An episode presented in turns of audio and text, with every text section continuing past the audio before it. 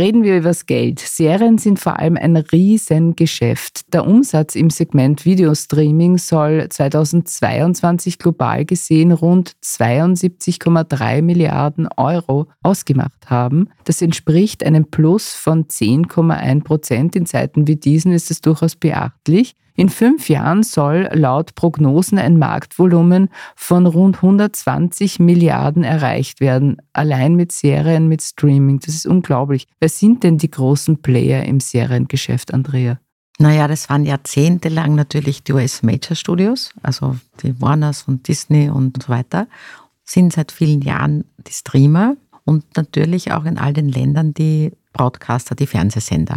Und trotzdem muss ich sagen, dass eben eine Produktion einer Serie, also Fiction-Produktion, noch immer das teuerste Genre ist eigentlich im Vergleich zu anderen Genres. Und selbst Netflix, das jetzt große Gewinne wieder bekannt gegeben hat, hat aber auch jetzt wieder Serien eingekauft. Und da muss man jetzt wirklich sagen, in der Herstellung sind Serien oder Spielfilme noch teurer, aber auch Serien sehr teuer. Und im Einkauf gestaltet sich der Preis je nach Größe des Marktes. Also wenn ich eine Serie für Österreich kaufe, da leben acht Millionen Leute, kostet es für weniger, als wenn mein Kollege in Deutschland eine Serie für den deutschen Markt für über 80 Millionen kauft. Also du sprichst jetzt von Lizenzen, nicht? Wir haben jetzt von der Produktion, vom Produktionsvolumen gesprochen, von den Lizenzen, da kommen wir noch dazu. Mir geht es jetzt einmal in erster Linie darum, das zu zeigen, ja, wie groß dieser Markt ist. Und du hast gesagt, die Streamer sind die großen Player. Wer sind denn die Streamer? Naja, die Netflix, Amazon und dann natürlich hat jedes US-Studio inzwischen auch seinen eigenen Streamer, also Paramount Plus oder Peacock für Universal oder Disney Plus bei Disney oder ich hoffe, ich vergesse es niemanden. du vergisst sicher jemanden, weil es sind, glaube ich, 100 in den USA. Genau. Und selbst bei denen, wo man sagt, die setzen das so, oder das ist jetzt so ein Riesenmarkt, müssen die jetzt auch alle feststellen, dass sie diese teuren Kosten der Fiction nicht wirklich refinanzieren können. Außer sie haben dann sowas wie Warner halt vor vielen Jahren Friends, dass sie hundert- und tausendfach verkaufen in der Welt und dafür Geld kriegen.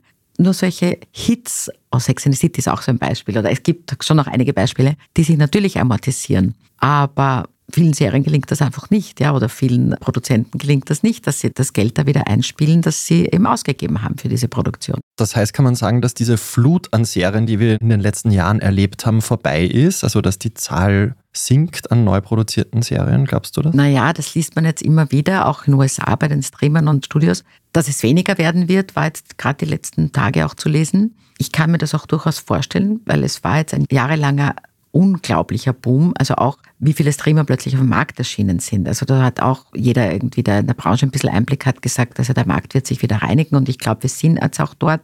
Und die Streamer haben jetzt auch die diversen Angebote von Werbeabos und günstigeren Abos etc. etc. Und die merken halt jetzt auch, Fiction ist einfach das teuerste in der Herstellung. Kaufen jetzt eben wieder ein oder Netflix kündigt jetzt sogar an, sie möchten Live-Sport machen, was eigentlich auch ein für mich sehr neue und interessante Nachricht war. Wrestling. Wrestling zum Beispiel, genau. Und weil die jetzt einfach auch schauen müssen, wie sie mit ihren Zahlen zurechtkommen. Na, und sie müssen ihre Serienbibliothek füllen, ja. Sie müssen sie erneuern, sie müssen für einen Umschlag sorgen. Sonst nimmt sich keiner ein Abo. Und das ist gerade in den letzten Monaten, höre ich das auch in meiner Umgebung oder stelle es auch fest, dass im Moment so ein bisschen, es kommt zwar viel, aber nicht so die Hitserie, ja.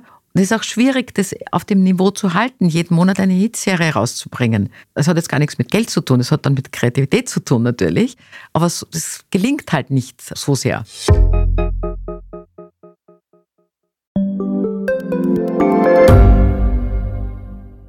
Ich bin Doris Prisching. Und ich bin Michael Steingruber. Und gemeinsam sind wir Serienreif. Das ist der Standard-Podcast über die spannende Welt der Serien. Genau, bei uns erfahren Sie faszinierende Details über House of the Dragon und die Ringe der Macht. Und restlos alles über satanische Spiele in Stranger Things. Wir widmen uns Seriengrößen von Obi-Wan Kenobi bis zu RuPaul. Und zerlegen die neueste Marvel-Serie. Wenn nötig. Serienreif, euer Streaming-Podcast jeden zweiten Donnerstag eine neue Folge.